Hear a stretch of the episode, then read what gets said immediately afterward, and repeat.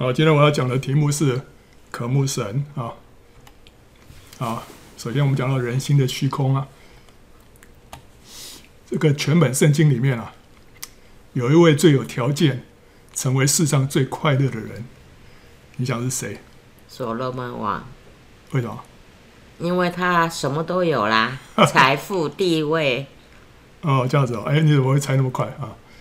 啊，他拥有一切。人所梦寐以求的东西啊，包括他的权力、地位啊、财富、名声、智慧、成就、妻妾、爱情，甚至于神的眷爱啊，就是所罗门王，没错啊。从他出生啊，神就给他取个名字叫做耶底迪亚啊，就是神所爱的。所以他不仅是说含着金汤匙长大，而且他一路都蒙神的眷顾啊。这是真的是一个。得天独厚哈，他真的是啊、天之骄子啊，这个所罗门。那大卫呢，一生他是多灾多难，所罗门他却是大享太平啊，他不费一力啊，就继承了父亲所打下来的天下啊。那时候他的国力强盛啊，版图达到以色列历史的巅峰啊，南边到埃及小河，北边到伯拉大河啊，那许多国家都向他进贡啊。啊，这个这个是示巴女王啊啊，看到他这个排场啊，啊，这个惊异的魂不守舍啊。那他的这个财产跟智慧啊，是胜过天下的列王哈啊。圣经这么说，所罗门王一切的饮器啊，都是金子的；黎巴嫩林宫里的一切器皿都是金金的。然后所罗门年间啊，银子算不得什么啊。哦，这个是，所以那时候他是。是他的他的富有啊，呃，是全天下来是是最最富有的。然后在以色列历史当中呢，也是最富有的一个王啊。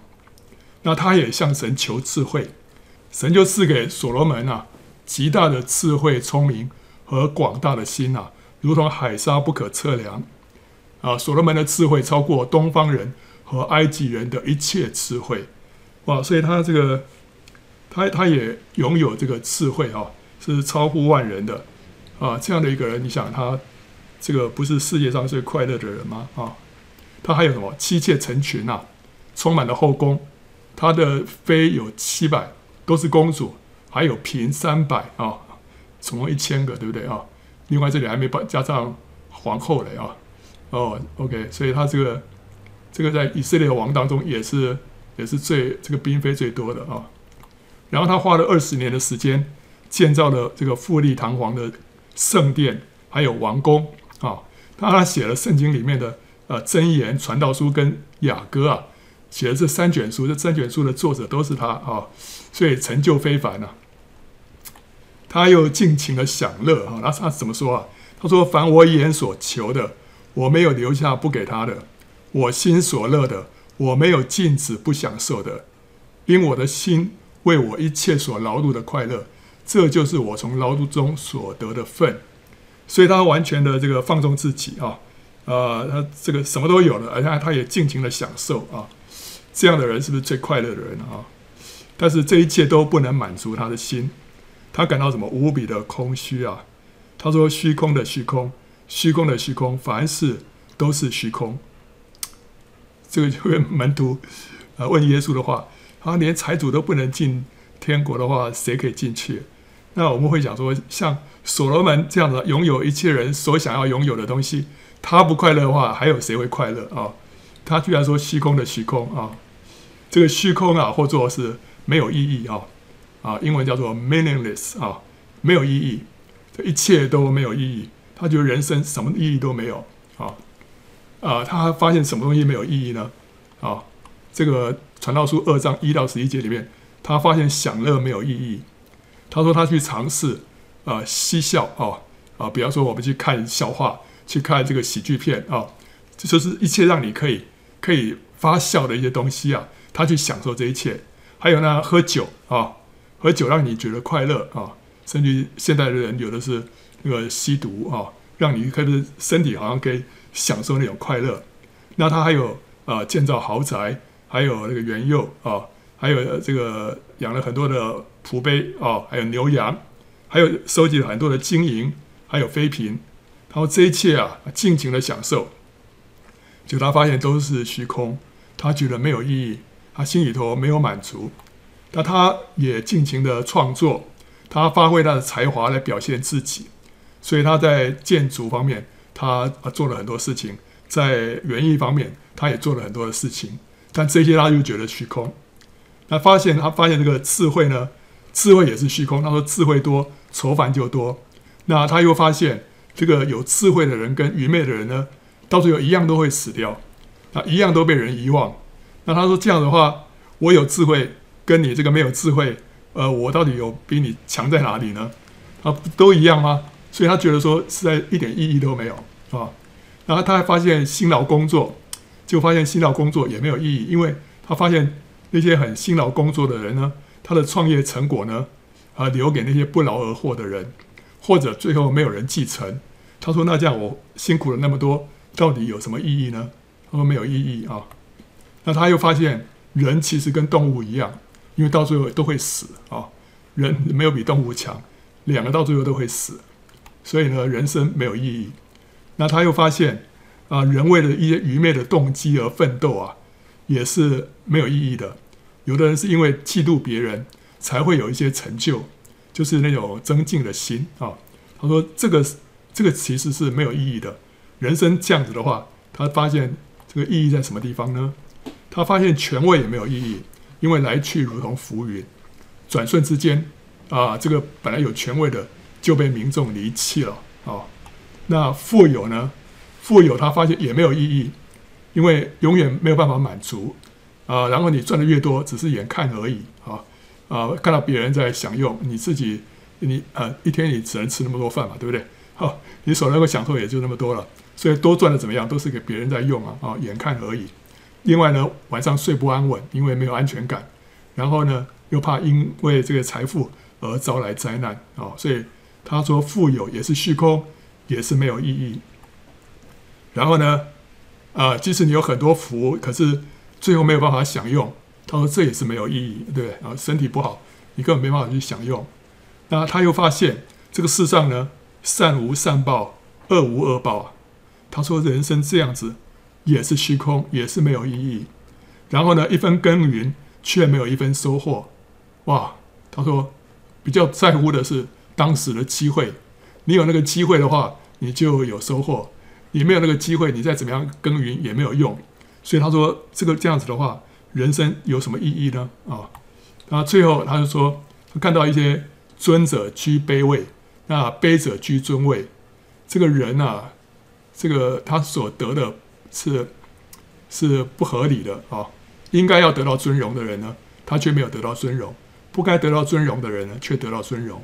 他说这是什么？这是掌权者的错误！掌权者的错误，所以造成这些不公平的现象。所以他看到这一切人生的百态啊，他感到人生就是虚空，人生没有意义啊！那我们知道那个这个神呢，他要让人来认识他。他借着两种方式来向人启示他的自己啊，有两种方式。第一种方式叫做一般启示，就是神的借着这个大自然跟历史啊，来显示它的存在。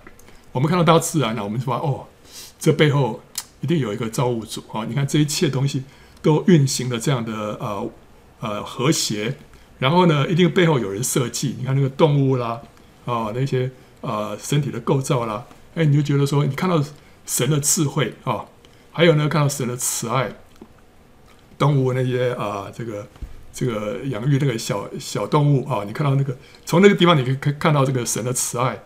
另外呢，从人类人类的历史上面，你也看到神的公义啊，有一些这个作恶的，最后都会遭到这个灭亡啊。所以他就看到，我们可以从这个历人类的历史里面，你看到背后还是有一个公义的神在那边掌管。然后你从这个大自然，你也看到神的威严，可以看到神的永恒，可以看到神的浩瀚啊、这个都是一般人啊，就是你不需要是基督徒，你不需要有圣经，你就可以凭着这个自然界还有人类的历史，你可以认识到神的一部分。这个叫做一般启示。那另外一个叫做特殊启示，就是神会借着圣经，还有借着基督，把他自己更深的心意启示给人。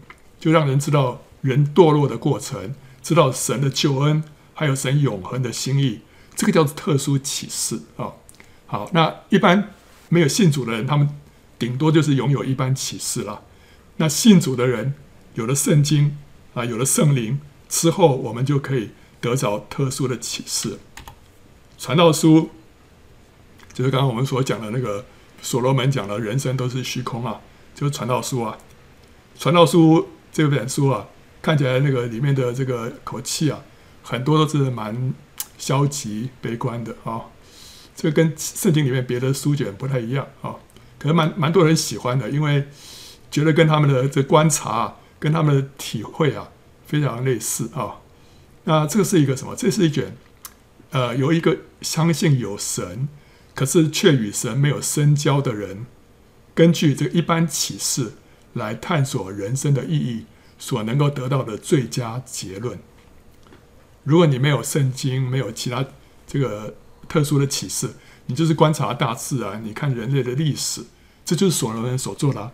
所罗门就在观察这一切啊，对不对？上知天文，下知地理，他在那边观察，然后从这背后呢，他来这边思想人生的意义。那他跟神没有一个很深的相交，所以他没有从神那边得到太多的启示。他就看这个一般人从世人的眼光来看这个世界，看这个人生，他所能够得到最大的。啊，一个结论啊，最好的结论就是传道书。它里面当然也讲了，就是说啊，最后总结就是要我们来敬畏神啊等等。可是那个结论是非常的、非常的弱，跟其他圣经里面其他的书卷来讲啊，这个呃不是一个对神有一个很深认识的人所写出来的话啊。好，这是传道书这样子啊啊。那所以这个传道书啊，对于生命的永恒啊。永恒意义啊，琢磨甚少。他有提到说，神把永恒放在人的心里面，但就这样子而已啊，就就是轻描淡写。但是真正的永恒，他没有看见，好像只看到今生的成败啊。他只看到今生的成败，所以他会他会感叹人生是虚空啊，没有意义啊，对不对？他说：“哦，这个有智慧的人跟没智慧的人都一样死，那有智慧有什么好处呢？因为你只看到今生嘛，对不对？”他说，那人跟动物都一样死，那人有什么强处呢？因为你只看到今生，你没看到永世嘛，对啊。如果你看到永世，你就知道不一样，对不对啊？那他说，啊，这个这个有的人这个什么不劳而获，或者有的人这个一分耕耘没有一分收获，呃，太虚空了。因为你只看到今生啊，你看到今生，你会觉得都不公平啊。但是你如果看到永世，你就知道说一切都非常的啊公平啊。好，所以。传道书就是这样子，他只看到今生，他没有看到来世，没有看到永世啊。所以一个人如果没有被神的、呃、开启这个眼睛啊，得到神的生命，人生的确就是这样的虚空。所有人自己都还是已经是神的选民喽，他算是认识神的人啊，而且是蒙神所爱啊。神也曾经两次向他显现啊，连他这样的人都会觉得人生虚空，何况其他？还没有认识神的人，岂不更感到虚空吗？对不对？哦，但是呢，我们看啊，只有神能够满足人心。这是什么？主耶稣跟撒玛利亚妇人，对不对？啊、主耶稣对那个撒玛利亚妇人说了：“反正喝这水的还要再渴，人若喝我所赐的水，就永远不渴。我所赐的水，要在他里头成为泉源，直涌到永生啊。”主耶稣说：“这个水啊，你喝了还要再渴啊。这水是讲什么？这个雅各井的水啊，就象征这个世界所能够供应的东西啊，例如财富、权力啊、地位、名声啊，啊，成就啊，啊，婚姻啊、爱情啊、学问啊、享乐啊，啊，人喝了之后啊，好像暂时都解了渴啊，但是很快会又会感到干渴，所以永远没有满足的一天。”你喝了之后，你第二天还要再喝，第三天还要再喝，你一直喝，喝完之后还是在渴，所以这东西就这样子啊，对不对？我那时候去去美国念书啊，然后这个好不容易啊，就拿到学位了，拿到学位毕业典礼啊，哦，开开心心，第二天之后就没有什么感觉了，哈，这你这边呃辛苦了半天，那种快乐的感觉，一天就没有了，因为你马上就会面对下一个挑战，对不对？下一个人就开始找工作啊，对不对？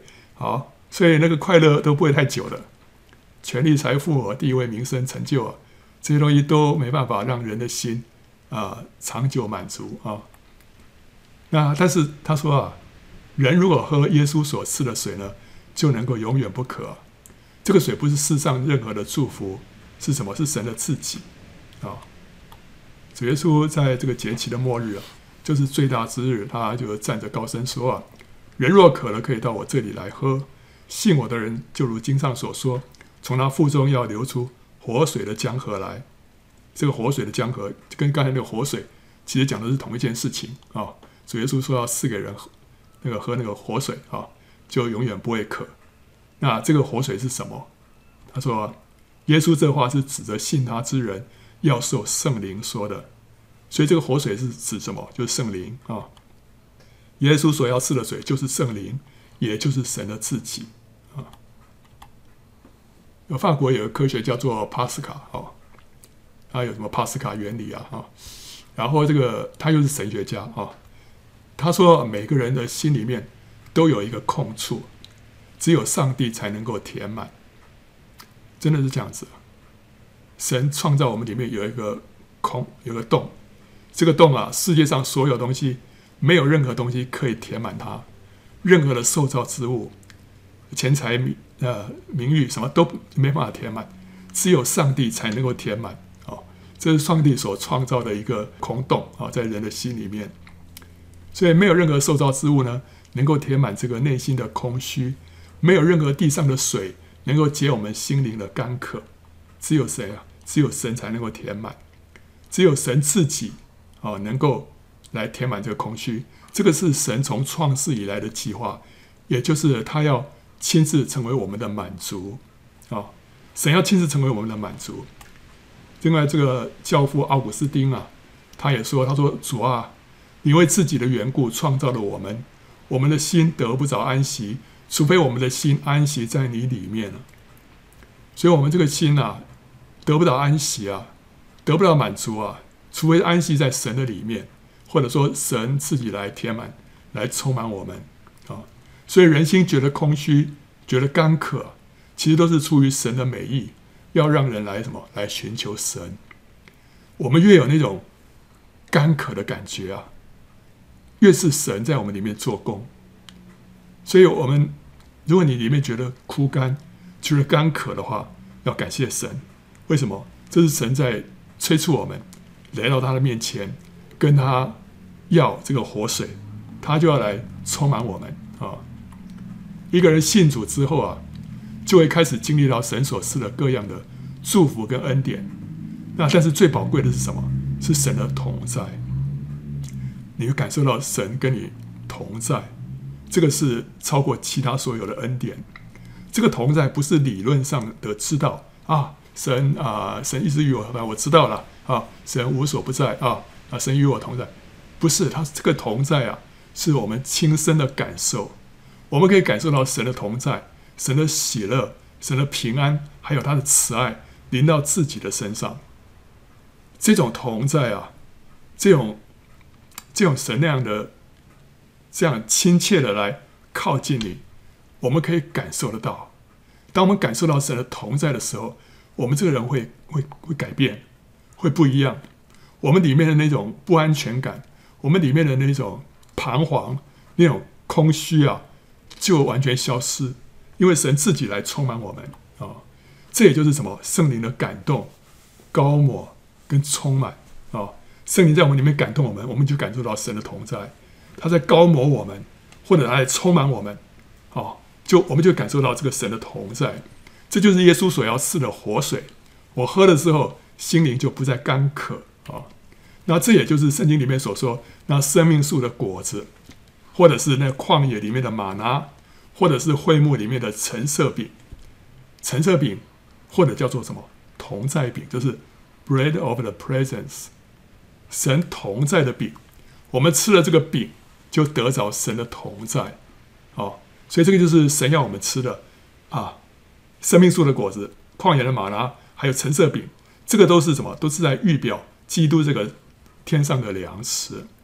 主耶稣要我们来吃它啊、然后我吃了之后，我就领受什么？他的同在，然后我心灵就不再饥饿啊、我喝了这个活水，我不再干渴。我吃了这个天上的粮，我心里面就不再饥饿。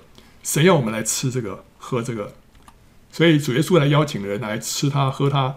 他说：“我的肉真是可吃的，我的血真是可喝的。吃我肉、喝我血的人，藏在我里面，我也藏在他里面。”主耶稣在邀请人在灵里面与他相交，来领受他的同在！啊，我们要感谢宝贵神所赐给我们的一切的祝福，但是我们更要追求他的同在。我们要爱神的自己，超过他的恩赐和祝福啊！神的祝福跟神的自己那是不一样的啊。那个亚伯拉罕的仆人啊，为以撒娶亲，他就送给利百加啊许多的金器、银器跟衣服啊。这预表什么？预表圣灵把恩赐赐给教会啊。所以利百加会很开心嘛，对不对哈？但利百加的眼目不在这上面。利百加啊，他的心啊是怎么样？向往以撒自己，他渴望跟以撒同在，跟他一同生活。所以他家人问他说：“你要跟这个人去吗？”那个利百加马上说：“我去。”哦，他马上就，那家人都觉得舍不得啊，这女儿长这么大了啊，在家里面多有几天了。但是利百加这个迫不及待啊，他想要赶快动身啊，去看以撒，对不对？他不是说哦，这边这个金银财宝很多，他要满足，他向往，他渴慕，就是什么？神的自己超过神的祝福啊啊！这个箴言呐，第十章二十二节，这是所罗门讲的了啊。耶和华所赐的福使人富足，并不加上忧虑啊。所以神的祝福其实是好的，对不对？神所赐的福啊，是没有副作用、没有后遗症的，是纯净而美善的啊。那所罗门的富足呢，许多都是从神而来的，他不是他自己靠着自己的力量去争取或者抓夺的。可是连这些神所赐给他的这些祝福啊。竟然也不能够满足他，使他的心免于虚空，这就是表示什么？表示说，即使是神所赐的东西，也不能真正满足人内心的空虚。只有神的自己啊，是我们唯一的满足跟喜乐啊。这个是以色列人拜的金牛啊，以色列人在旷野里面拜金牛犊啊，就惹神发烈怒啊。摩西就为百姓求情，结果神就应允他，饶恕百姓啊。答应派天使领他们去迦南啊，啊，那也不错了啊。这个神还是让他们去迦南啊。不过神不自己去，而是派天使啊带他们去。结果摩摩西就不以此为满足，他说，即使神还是要祝福他们，还是让他们进迦南，但是摩西更在乎的是神要与他们同行。他说，神若不与他们同在的话，就不要领他们进迦南了。神啊，若是没有你的同在，连你这些祝福我都不要了。我不要这些祝福了。如果你不跟我同在的话，这句话我我我相信一定非常抓住神的心啊，因为神的心也是这样子啊，他要看他的百姓是要他的祝福，还是要他自己。但是摩西这句话，我相信真正抓住神的心啊，所以神就答应他说：“我也与你们同去啊。”所以这个意味着说，如果没有神的同在啊，神的祝福对他就失去意义啊。这是我们在圣旧约里面，我在第一个看到对神的同在啊这么样的渴慕的人。前面那个那个以诺可能也是了啊，但是以诺讲的比较少。但是摩西你可以看得出来，他他爱神的同在超过神的祝福啊。摩西在西奈山上啊。曾经跟神面对面四十昼夜，所以他对神的同在啊，产生了一个极深的渴慕啊。他深深的了解说，神的同在跟神的祝福是何等的不同。我们每个人，我们人来到神的面前啊，多半的百分之九十都是要神的祝福。但是有人他经历到神的同在之后啊，他渴望得到神的同在，超过神的祝福。摩西就是一个啊。后来，摩西在以色列营外啊，就支搭了一个帐篷，然后称他为会幕啊。这个地方是他跟神约会的地方啊。他在这个地方跟神相会啊，在这边求问神啊。那那个时候云柱会降下来，立在这个会幕的门前啊。那神就跟摩西面对面说话，好像人跟朋友说话一般啊。OK，那这时候这个呃，这个他跟摩西讲完话之后，这个摩西后来就转回营里面去啊，开完开完会要散会啊。可是他的帮手那个约书亚却不离开会幕，继续留在那里。奇怪了，其实那个摩西离开之后，这会幕就空了，也没有人，对不对啊？那不知道这个云柱还在不在了，我不太确定。但是这个呃约书亚却继续留在这里啊，继续留在这里。呃，为什么？呃，如果说云柱还在的话，那那就是说约书亚他。一直盼望留在神的面前啊！如果云柱不在的话呢，他也舍不得离开，因为神那个同在的那个氛围啊还在，对不对？所以他在那边就是舍不得离开啊。所以照理说啊，摩西跟神开完会，事情办完，约书亚就可以离开了，但他仍然停留在那里，似乎不忍离开啊。这必然是因为他尝到与神同在的滋味。所以渴慕继续停留在神的面前，所以约书亚他也尝到那个滋味，所以他也渴慕神，他也愿意花时间停留在神的面前啊。所以他是什么？他看服侍神自己比服侍神的工作更重要，对不对？如果说你服侍神的工作的话，这个事情办完就可以走了，对不对？哦，这个。好了，这个摩西在那个地方，他在旁边照顾啊，在帮忙。等到这个摩西走了，他可以，他就下班了嘛，对不对？但是他他是这时候他才开始自己来到神的面前，他在那边服侍神的自己啊。他这个比服侍神的工作更加的重要哦。这个是主耶稣，还有马太跟玛利亚啊啊，服侍神自己是什么意思？服侍神自己就是陪伴神啊。与他相交啊，就像是玛利亚坐在耶稣的脚前，听他讲话，这就是服侍到神自己。你听他讲话，陪他，哦，那服侍神的工作是什么？就像马大忙着做饭烧菜啊，他是为了要招待耶稣跟他的门徒啊，这也很需要嘛，对不对？很辛苦啊。但是呢，服侍神的工作是需要的，但是如果因此就冷落了主，那就划不来了。我们需要把主放第一啊，所以主耶稣说：“玛利亚选择的是上好的福分，是没有人能够夺去的。”我们要服侍工作，机会很多，但是主在我们当中机会不是那么多，所以主耶稣说：“你们要服侍穷人啊，常有机会，但是我不常有我啊。”玛利亚抓住他的机会，就是坐在耶稣的脚前，听他说话哦。所以他说他是个选择上好的福分啊！啊，主耶稣说：“你们谁有仆人耕地或者放羊，从田里回来，就对他说：‘你快来坐下吃饭呢？’岂不对他说：‘你给我预备晚饭，束上带子伺候我，等我吃喝完了，你才可以吃喝吗？’耕地跟放羊是代表什么？代表服侍神的工作。啊，我们常工作啊，这个去。耕地去放羊，这是服侍神的工作。然后呢，完了之后就自己坐下吃饭，就代表说我们就照顾自己的需要啊。那服侍主人吃饭呢，侍立他的身旁，这是代表说服侍神的自己。人往往在做完神的工作之后啊，就去照顾自己的需要，就吃吃喝喝啊，却忽略了来到神的面前亲近他、感谢他、与他交通，就像是。约书亚留在会幕一样，渴慕神的同在，可是这却是上好的福分，对不对？我们其实每个每个人服侍服侍教会，服侍一些、呃、聚会，比方说讲道了，这个是哦，这个带带敬拜了哦，这个呃祷告会了什么啊，完了之后呢啊，这个终于服侍完了，有时候就就放松啊，然后呢就好好大吃大喝，可是呢。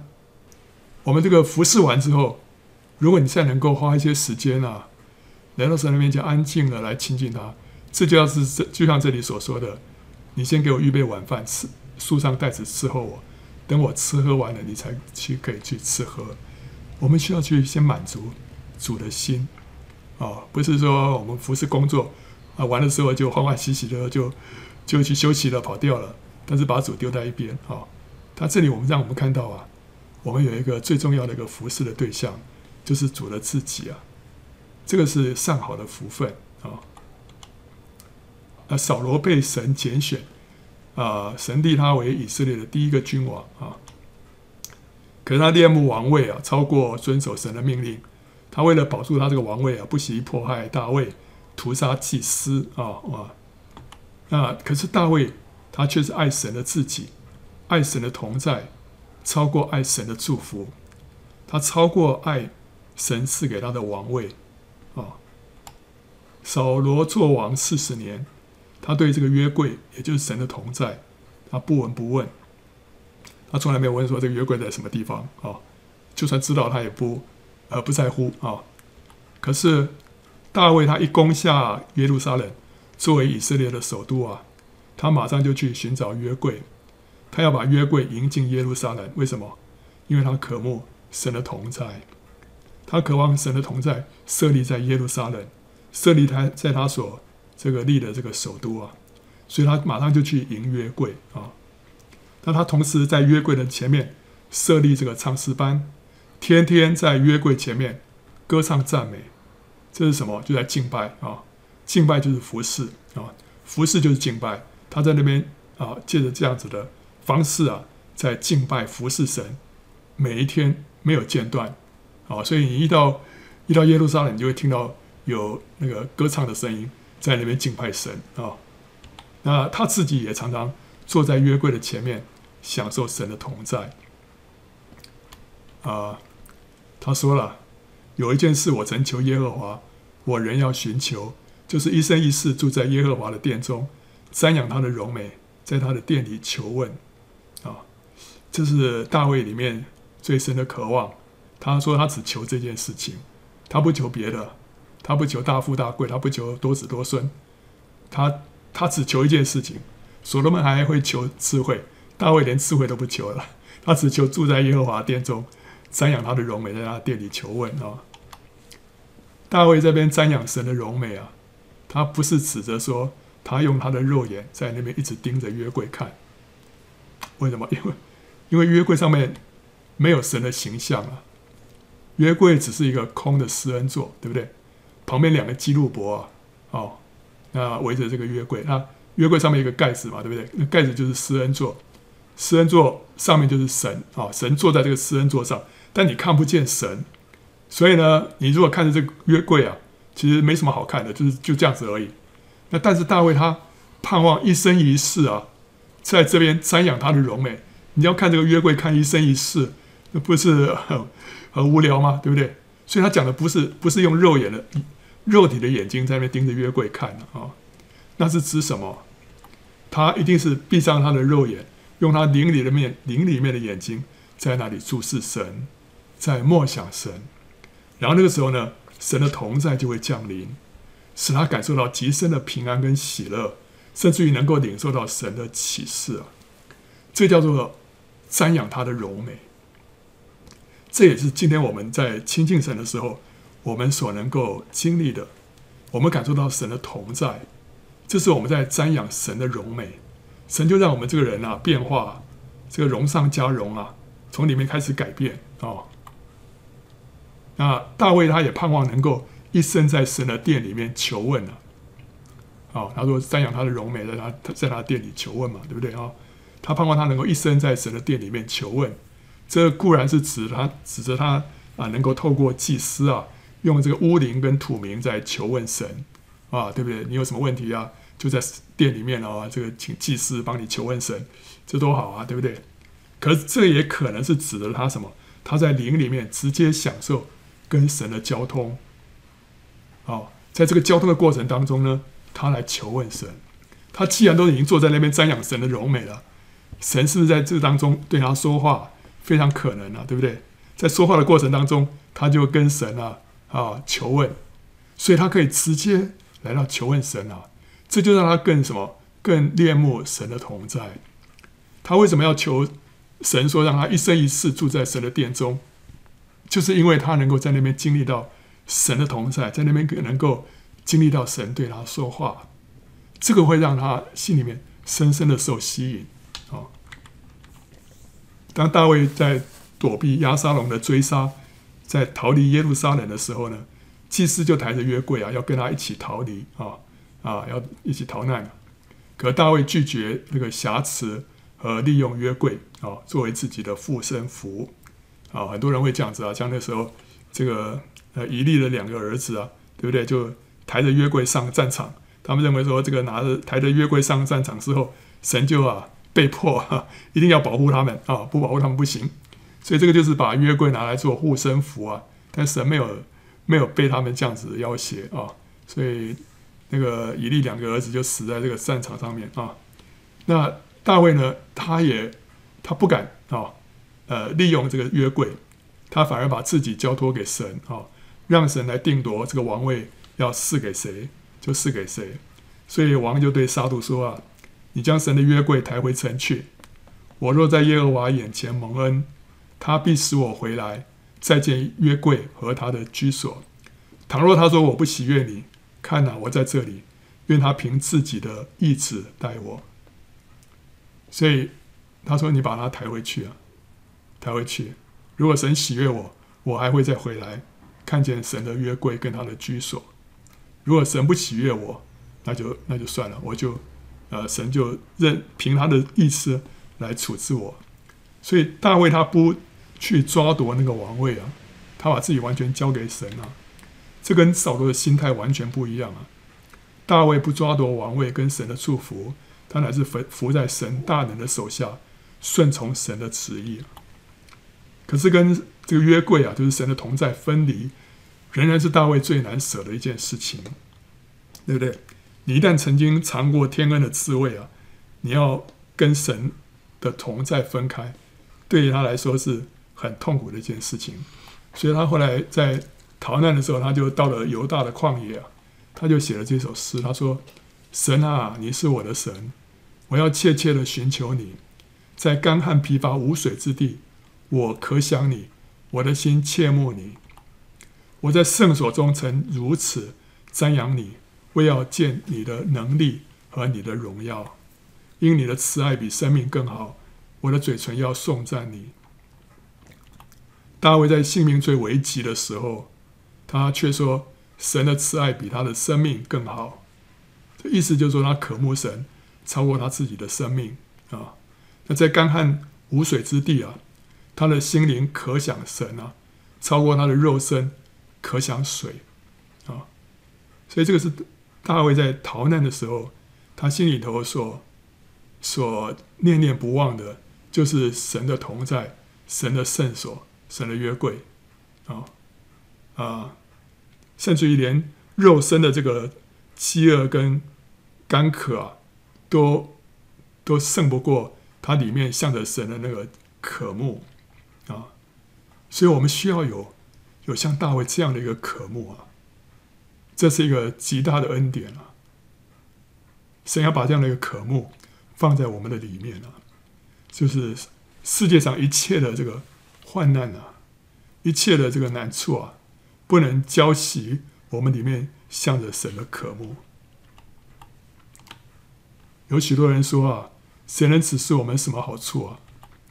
耶和华，求你扬起脸来光照我们。你使我心里快乐，胜过那丰收五谷新酒的人啊。这个也是大卫写的，什么时候啊？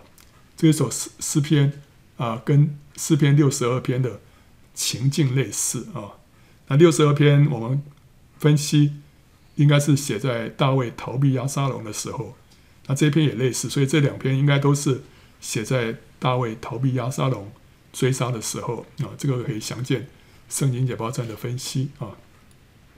好，所以大卫逃难的时候，他说啊，许多人说谁可以指示我们什么好处啊啊，但是大卫他什么，他不问什么好处。他只求一件事情，耶和华，求你扬起脸来光照我们啊！你使我心里快乐，胜过那丰收五谷新酒的人啊！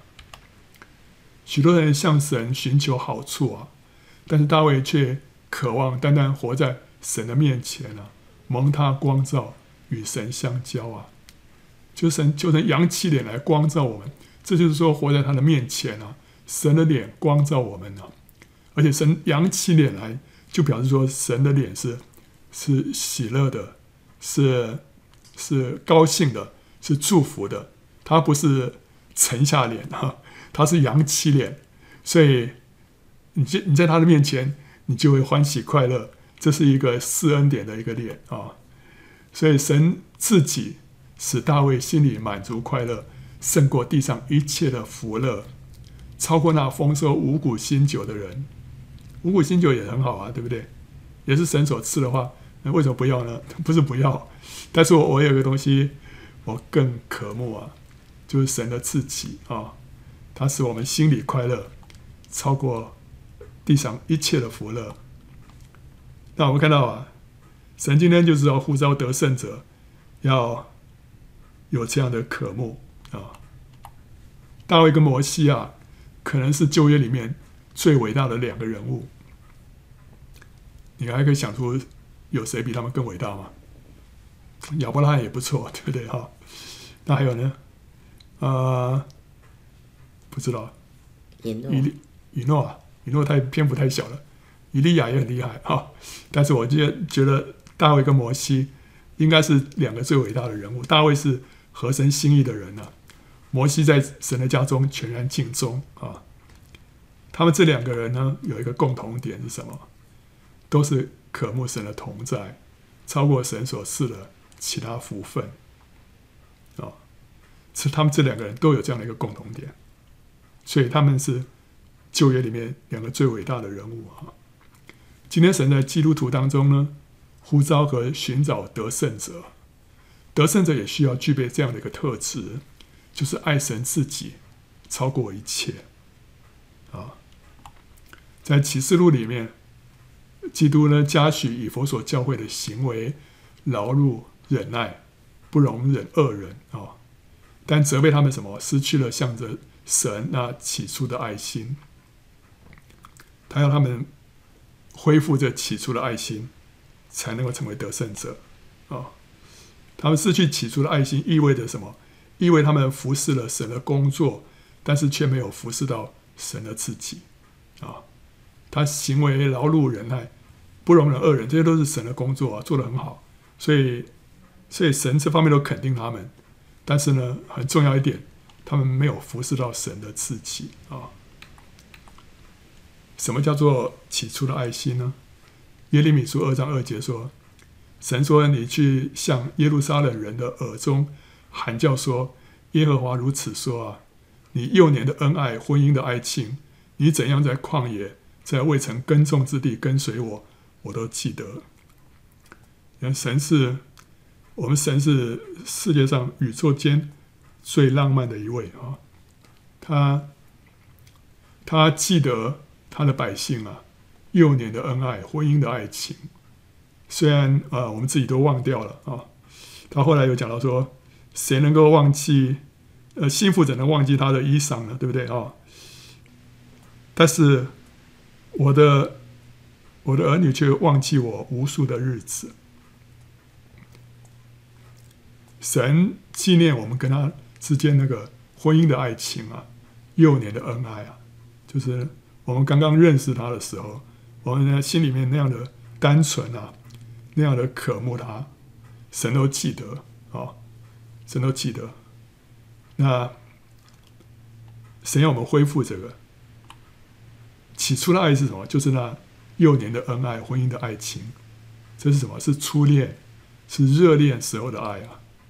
那个时候啊，人是什么？魂牵梦萦啊，切切想念心爱的人，渴望与他同在。时刻不分开啊、这个叫做起初的爱啊，一直思念他，一直想念他，一直想要跟他在一起，不愿意分开，这就是起初的爱，这是热热恋啊。好，神要我们恢复这个。以弗所教会好像是一个妻子啊，很认真的打理家里面的一切事务啊，可是却没有心来陪伴丈夫啊，跟丈夫谈心。这让神产生很深的失落感，对不对？其实一般说来啊，需要配偶啊、陪伴，还有配偶跟你谈心的，多半是太太，对不对？太太想要先生陪她，跟她谈心，反而是先生是懒得来 这样子啊，要陪太太啦，要讲话啦，对不对？先生比较没有耐心。可是你看到这个这地方反而反过来，我们的神是那么的 那么的 女性化，她她比我们的这个所有的姊妹还要更加的浪漫，更加的这个更加的这个需要人的陪伴。跟人的谈心，啊，是，然后我们对神忽略了，就让神很深的失落感。所以他他要得胜者怎么样？得胜者要拾起，要恢复那个起初的爱心啊。所以我们不仅要服侍神的工作，更要服侍到神自己。我们不仅要服侍殿，更要服侍神啊。这个在以西结书四十四章。十到十六节里面有提到服侍殿跟服侍神的差别啊，服侍殿的层次比较低啊，服侍神的层次比较高啊。服侍殿只是一些事务性的工作，服侍神是服侍到神的自己啊啊，所以我们既不仅是要做一些好像是一些事务性的工作啊，这把它做的这个很很到位，不是，我们还要更要服侍到神的自己啊，要。顾到他的感觉，跟顾及顾到他的想法啊。这个，这个是玛利亚到香膏啊。玛利亚坐在主的耶稣的脚前哈，他听到主预言到自己会受害，所以玛利亚就抓住最后的机会，打破玉瓶啊，把这个贵重的香膏倒在主的身上啊。门徒却认为这个香膏倒在主的身上太枉费了。应该拿去卖钱啊，周济穷人啊，啊，他们是怎么样？他们是看重这个主的工作啊，过于神的自己啊，这个周济穷人呢，啊，这个这个是神的主的工作了，但是呢，他认为说把这个香膏倒在主的身上，这个太浪费，所以他们不认为说这个服侍神自己有那么重要啊。主耶稣却称许玛利亚的行为。而且还吩咐门徒说，无论传福音到哪里，都要宣扬这一件事。所以这件事情在门徒眼中看起来是枉费，但在神的眼中看起来呢，是无价。可见神是何等的宝贵，我们爱他自己超过一切，甚至于超过其他的善事啊。主耶稣说，诫命当中最重要的一条是什么？就是你要尽心、尽性、尽意、尽力爱主你的神。这所有诫命里面。最重要的哦，尽性是什么？With all your soul，用你所有的魂。这魂里面包括我们的思想、我们的情感、我们的意志，所以这里头有包括我们的情感。我们啊、有人说啊，这个我们这个要 要这个不能太感情冲动，我们要比较理智啊、但是圣经不是，圣经要我们用所有的感情来爱神啊、所以神要。我们用所有的热情来爱他，就好像在热恋中的情侣一样，你爱到昏头都在所不惜啊！神要我们用这样的爱来爱他啊！主耶稣他又说了：“我是在告诉你们，你们若不回转，变成小孩子的样式，断不得进天国。”进天国是什么意思？就是指进到将来这个千年国度啊！那只有得胜者才能够在其中有份的。他们会与基督一同作王一千年，啊，所以如果你没有得胜的话，你那一千年是啊、还在外面哀哭切齿的。你要等到一千年之后才会复活啊，在头一次复活有份的都有福了，因为他们要做王一千年，所以头一次复活的就是说可以进入千禧年的，这些都是什么？都是得胜者。所以他说我们要怎么样才能够进天国呢？意思就是说我们要怎么样才能够成为得胜者？啊，有一个条件，要回转变成小孩子的样式，才能够进天国，才能够成为得胜者。得胜者必须要像小孩子，小孩子的特点之一是什么？就是极其的渴慕父母亲的同在。如果没有父母亲的同在，他就不得安息。任何玩具、食物都不能哄他，使他满足。这个是一个小孩子啊，所以这世上的东西啊，没有什么东西可以让我们满足啊，除了神的同在之外。这个是得胜者的一个特质，得胜者的特质。所以神要我们这样的渴慕他，像小孩子渴慕父母亲的同在一样，这样我们才能够进入千年国度，成为得胜者，得吃什么？得胜者所有的赏赐，包括吃生命树的果子跟隐藏的吗哪。这就讲到神的自己，所以得胜者才能够进到千年国度里面去享受神的自己啊。我们需要先回转，变成小孩子的样式。那我怎么样能够加添渴慕的心呢？主耶稣说：“我来了，要叫羊得生命，并且得的更丰盛啊。”一个不信主的人，他对于人生感到虚空的时候，这是神在吸引他，要他转向神，因此就可以得生命。啊，所以这是神的恩典。一个不信主的人感到虚空的时候，这是什么？是神在吸引他啊、那一个已经信主的人呢？他心中也感到空虚，这也是出于神的恩典，使他能够寻求神的同在，得着什么更丰盛的生命。我们已经得到生命，我们现在要得到更丰盛的生命。我们过去空虚，我们就找到主了。现在我们感到空虚，神要我们怎么更多的得到主？所以这都是出于神的恩典，让我们里面感到空虚啊。所以这是一个神把一个神圣的渴慕放在我们的里面。主耶稣说：“若不是差我来的父啊吸引人，就没有人来到我这里的。是差我来的父在吸引人啊。所以，我们对于神的渴慕，完全是神所赐的恩典。我们要向神求这个神圣的渴慕啊！神啊，求你加添加添渴慕啊，在我的里面。如果我里面……缺乏渴慕的话，第一个你要跟神求，神乐意把这个渴慕赐下来，让你饥渴慕义，让你真的是不得到主就活不下去啊、要有这样的一个渴慕。神说：“我是耶和华你的神啊，曾把你从埃及地领上来，你要大大张口，我就给你充满。”他这个是向谁说的话？向他百姓说的话，就是那些。已经从埃及地上来的人啊、他要他们怎么大大张口啊？所以这是神对出了埃及的百姓，就是对已经得救的人的呼吁。他要我们向他大大张口，这样他就要用圣灵给我们大大充满。所以我们要向神呼求说：“愿你吸引我，我们就快跑跟随你啊！”这渴慕是神所赐的，所以我们要跟他呼求啊，求神更多的来吸引我们。然后呢，我们就快跑跟随你，所以不是只有我跟随主啊，很多人都会一起来跟随主啊。为什么呢？因为我被吸引之后啊，我会成为一个创造渴慕的人啊。当我们被神吸引啊，厉害的渴慕神之后，我们也能够成为一个创造饥渴的人。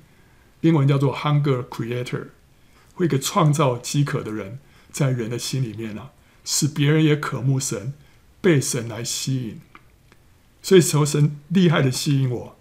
那当别人看到我被神吸引的时候，他们也跟着被神吸引。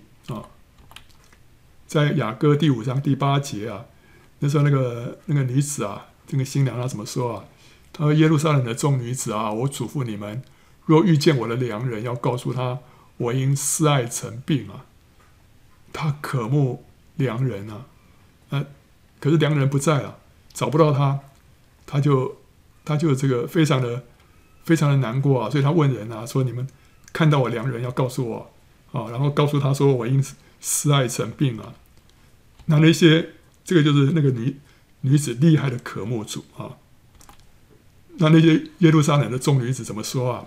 他说：“你这女子当中极美丽的，你的良人比别人的别人的良人有何强处啊？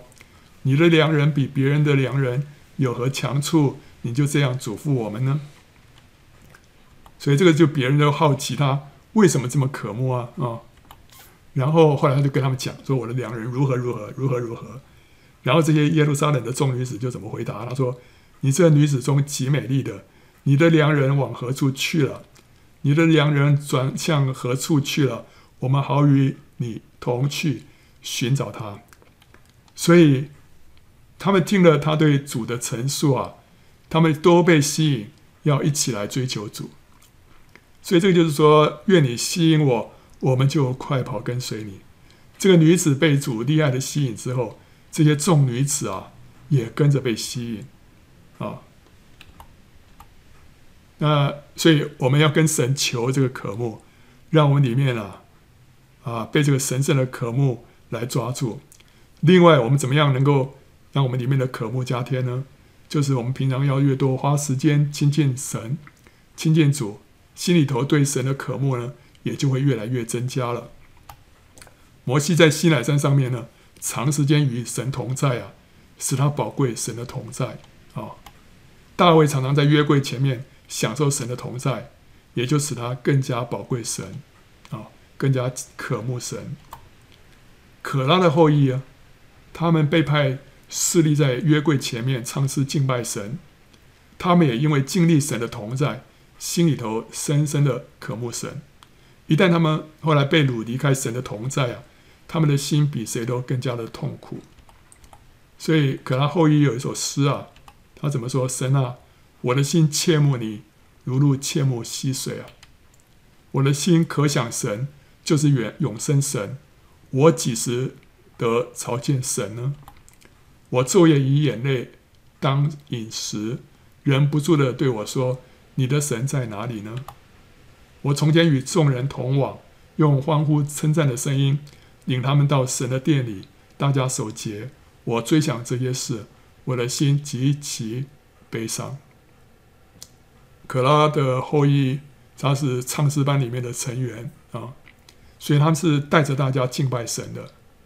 在敬拜的过程当中，神的同在就降临，所以他们常常浸泡在神的同在当中啊。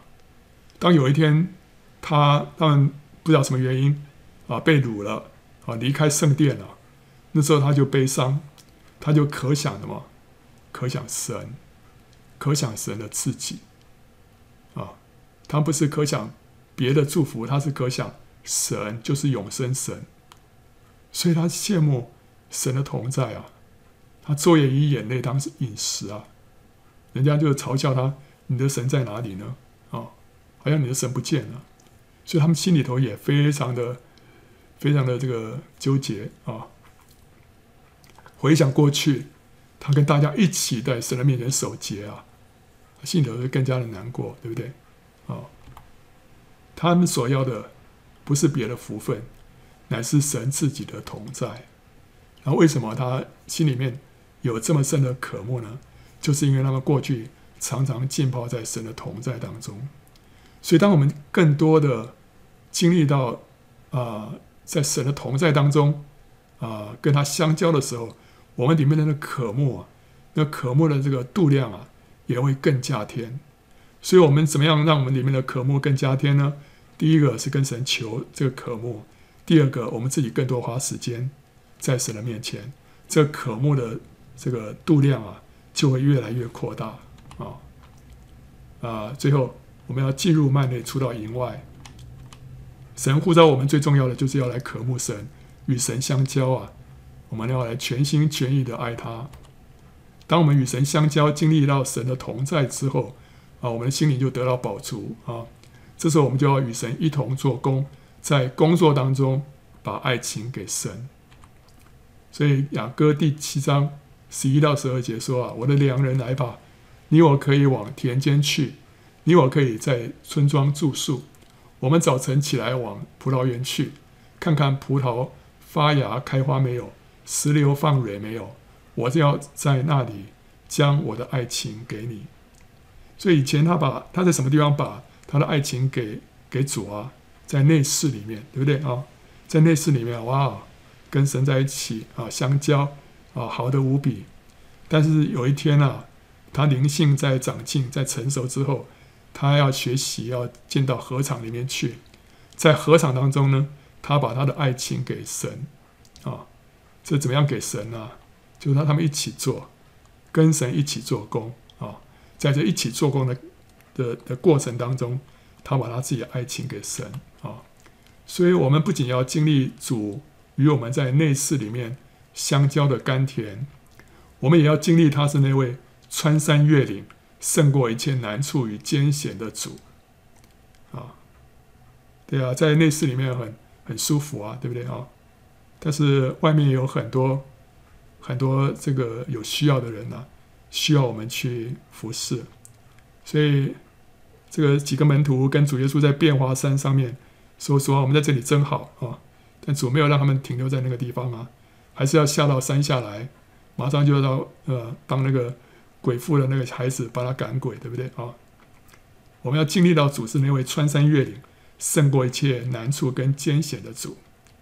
我们一方面要跟神同在，让我们这个人变化像神；另外一方面呢，我们也需要为神掌权，为神在这地上执掌权柄。所以，我们一方面我们要住在幔内，一方面我们也要出到营外啊。可出到营外不表示说我们就就没有神的同在了。我们是要在神的同在当中跟主一起做啊。我们的服饰都是在神的同在当中啊啊，不是说我离开主自己跑出去做啊，没有，我们还是跟主一同做。然后我们的道路跟方向呢，是在与主相交的时候呢。我们领受主的指指引，我们就按着主的吩咐去做，啊，所以我们在在服侍的时候是跟主同在，那我们服侍的道路跟方向呢，也是从主领受他的指示的。我们如果只是仿效别人成功的案例，却不是自己求问神，明白神对我们个人的带领，这就不会有果效，啊，我们啊。我们这个为这个呃尼西米运动祷告，对不对哈？那尼西米运动，神就启示这个 Nancy 姊妹一些策略啊，然后结果哇，他们就这个这个二十二十四小时每天二十四小时，然后连续七天都有这样连锁的祷告啊。结果后来他们就就短宣了，就出去了，才几个人，不是很多，但结果三个礼拜下来就带领了五十二个人决次信主啊。就有很多宣教团体啊，看了就大吃一惊啊！他说：“哇，怎么这么厉害？我们在那边这个常年啊，几十年下来都没结几个果子啊！你们这样子才一趟出去三个礼拜就结了五十二个果子啊！所以他们就很羡慕啊。然后就听说哦，原来你们是这样子，每天二十四小时连续七天这样祷告啊！我们也要这样做，我们也跟着这样做。所以他们也就呼召人啊，也这样做啊。可是啊，我们。太多时候，我们就是会 copy 一些成功的团体或者成功的一些教会的一些做法。我们需要怎么样啊？我们其实需要学习的是学习像他们这样来到神面前祷告，从神那边得着得胜的策略。我们只有明白神对我们个人的带领啊，不然的话，这些 copy 别人的成功的这个做法没有用。啊，一切的服事都要从幔内出发。如果是光光是这个方法对，这没有用，需要人对了才有用。什么是对的人呢？对的人就是跟神有对的关系，有紧密的相交，听见神的声音就去顺从。啊，这样是一个对的人。对的人会带出对的做法。啊，那我们比较常看到的是。我们是看见做法，我们没有看见人，所以我们就觉得说，哦，这个做法很好，我也跟着做，啊，没有用啊，对不对？这个，呃，别人那个别人用这个方法可以，但是我们用呢就不一定可以啊。所以我们像大卫啊，大卫穿扫罗的军装可以吗？不行啊。神让大卫他要用用什么？五个石头啊，打击杀歌利亚啊。所以，如果我们是听到神的声音，去做神要我们做的事啊，这样即使是一件很小的服事，也会有永恒的价值啊！也不需要去效法人家做那么大的工作，你只要是听见神要你去做，即使那件事情是很小的一件事情，却会有永恒的价值，超过你做一件很大的事情却不是神要你做的啊！OK，最后我们做一个总结啊。首先，我们看到人心的虚空，我们看到所罗门的体认，对不对？如果没有神的开启的话，人生真的是虚空。你这有有限的年日啊，你看到都是不公平啊，啊，这个没有意义啊，啊，啊，但是这个虚空啊，只有神能够满足啊，就是说神会施下那个活水，这个就是圣灵，它会使我们的心真正得到饱足。那神会施下他的祝福，可是跟神的自己又不一样。所以，我们从利百加、从摩西、从约书亚、从大卫都看见，他们渴慕神的自己，超过神的祝福。那今天神在呼召得胜者，呼召得胜者也需要有这样的一个特质，就是渴慕神的自己，超过一切。所以，得胜者要恢复起初的爱，得胜者要回转成为小孩子的样式。怎么样能够加添渴慕的心呢？第一个要向神求，第二个我们常常与神同在，这个渴慕的心就会增加。最后，我们需要进入幔内，出到营外。我们一切的服饰都是从幔内出发。我们跟神更多的相交，得到神更多的启示跟引导，我们的服饰才会有果效啊！所以，欢迎到圣经简报站观看更多相关的视频，还有下载 PowerPoint。